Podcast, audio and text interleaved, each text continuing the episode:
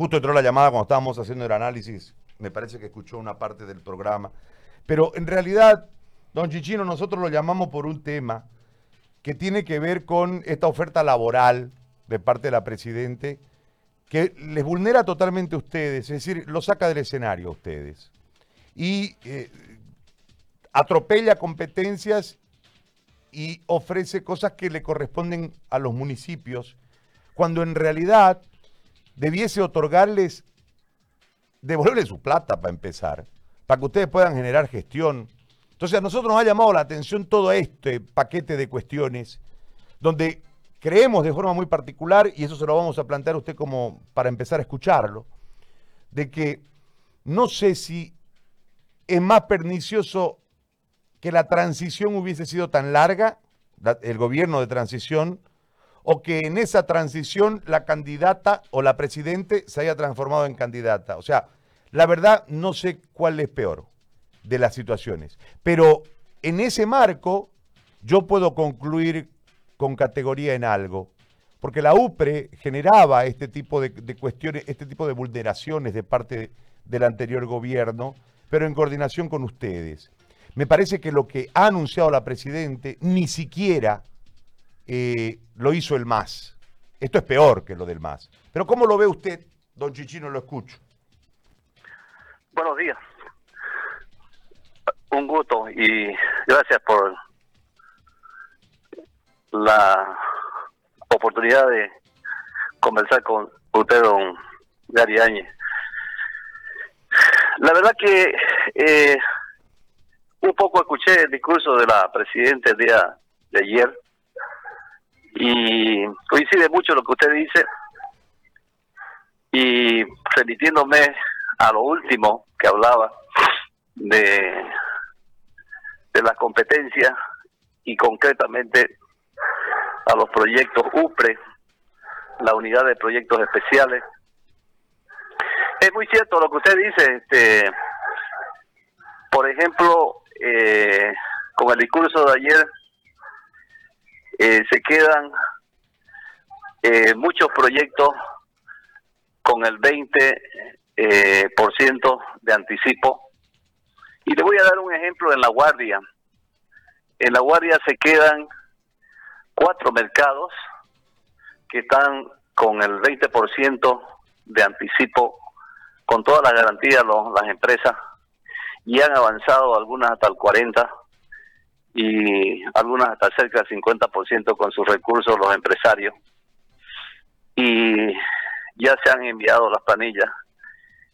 Y bueno, eh, deduzco de que con esta medida eh, los recursos para la terminación de estas obras tan importantes como son estos proyectos de mercado, que son centros de abastecimiento, y mucho más, por ejemplo, en La Guardia, que un mercado con más de 50 años, que teníamos sobre la carretera al frente de la alcaldía, que eh, por su antigüedad lo demolimos y toda la gente está en la calle. Entonces la gente está eh, expuesta a, al tiempo y con un mercado que posiblemente eh, no va a haber la posibilidad de que se lo vea eh, en los próximos meses. De la misma manera tenemos otros tres mercados en el kilómetro 13, en la 1, en, la, en el barrio de los periodistas, otro en el kilómetro 9, en un barrio adentro, unos 8 kilómetros adentro de la carretera de la Plaza del 9, y otro tenemos que se, nosotros cedimos tres hectáreas de terreno para todos los productores de los valles, para los 12 municipios de los valles, eh, que se está construyendo en el kilómetro 10, porque tienen muchos problemas los productores de los valles. Y este ellos solicitaron eh, de que la alcaldía de la Guardia les provea de un terreno y nosotros pues gustoso de, tener los productos de los valles. y es un movimiento económico además y, es un punto de, de crecimiento en zona y también está en la misma situación. Tenemos cinco módulos este, educativos que están también con un avance del 30-40%, que están también ahí abandonados. Tenemos un coliseo de 5.000 personas en el Carmen, eh, también está abandonado. Tenemos por San José, eh, entrando por las colonias San Juan, Villarosario, San Carlos, que son eh, lugares rurales de gente de los valles que hace 50 años se vino a esa zona y también produce mandarina, fruta y una serie de, productos que es el camino antiguo o el camino que conduce a Naranjillo, al pozo petrolero, eh, que también son siete puentes que el fondo indígena tampoco no los paga, casi están concluidos en un 90%, y, y está también la empresa eh, sin cancelar más que el 20%. Tenemos un puente en la comunidad campesina de Totorales, a un lado de la brecha, brecha 3, eh, La Peña, en la carretera que va a Río Grande, a los pozos petroleros de gas de Río Grande, un puente importante de un río de 30 metros de longitud que también está sin pagar y por ende está también eh, sin terminar de construir. Entonces, como esos proyectos, digamos, eh, nos hemos quedado eh, la guardia con un cuarto de nariz, digamos, esperando la continuidad de estos proyectos. Independientemente de un hospital de segundo nivel, que hace tres años que venimos luchando, logramos al final, en este último año del gobierno anterior, que nos apruebe ese hospital de 14 millones de dólares, llave en mano, y logré que se me apruebe la ley para ese hospital de segundo nivel.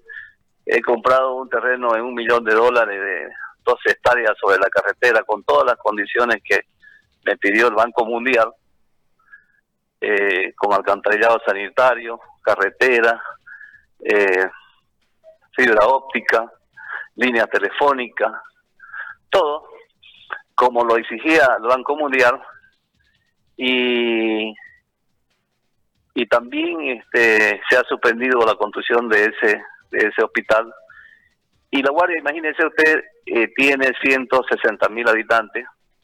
De acuerdo a, a normas de salud, eh, dicen que cada 30 mil habitantes debería haber un, un hospital de segundo nivel.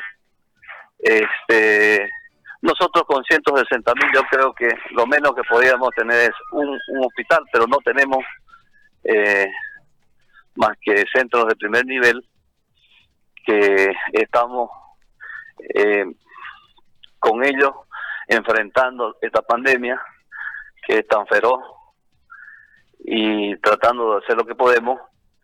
Y encima de eso eh, asumimos casi el 90% de los recursos humanos médicos, paramédicos, enfermeras, licenciadas, farmacéuticos, laboratorios y todo, eh, porque el Ministerio de Salud solamente nos proporciona eh, no más de 45 ítems y más de 400 ítems nosotros tenemos que subvencionar o pagar lo que tenía que pagar el Ministerio de Salud.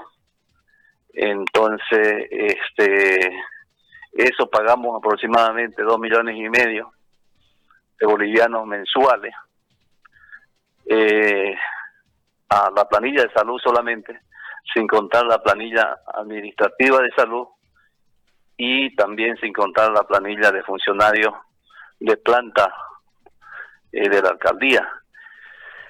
No tenemos ningún ingreso porque todos los que son alcaldes y todo el pueblo en general eh, sabe de que en estos momentos nadie paga un, ningún impuesto, ni el impuesto a los bienes inmuebles, ni el impuesto a, a la transferencia del IMT, ninguna tasa.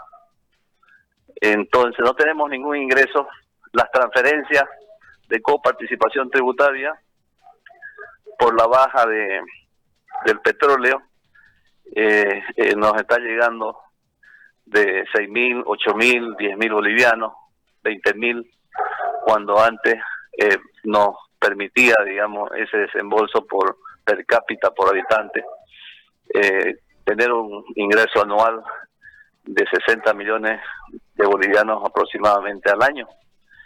Y de IDH, que inicialmente este, recibíamos nosotros cerca de 36 millones de bolivianos que ya tienen tenían un destino y tienen un destino los recursos IDH, que es salud, seguridad ciudadana, este ya tienen un destino, pero sin embargo, y educación, pero sin embargo, este a la fecha no nos llegan más que 9 millones eh, nos han llegado el año pasado, no sabemos cuándo cuánto nos irán a llegar este año, porque con la rebaja del petróleo de, tan alto precio al precio que está ahora, estoy seguro que nos irá a llegar mucho menos.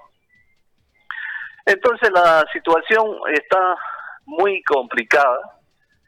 Eh, también escuchaba eh, el plan de emergencia de la presidenta el día ayer que decía, donde, como usted bien decía, eh, ingresa a la competencia eh, exclusivamente municipal, más o menos parecido, pero en esa época se justificaba del gobierno del doctor Víctor Paz el Pensoro cuando dijo Bolivia se nos muere, del 85 al 89, yo estaba de alcalde también en esa época, eh, creó un fondo, el Fondo Social de Emergencia, pero ese fondo eh, muy parecido al que han imitado el día de ayer porque reactivaba la economía y también este habían proyectos.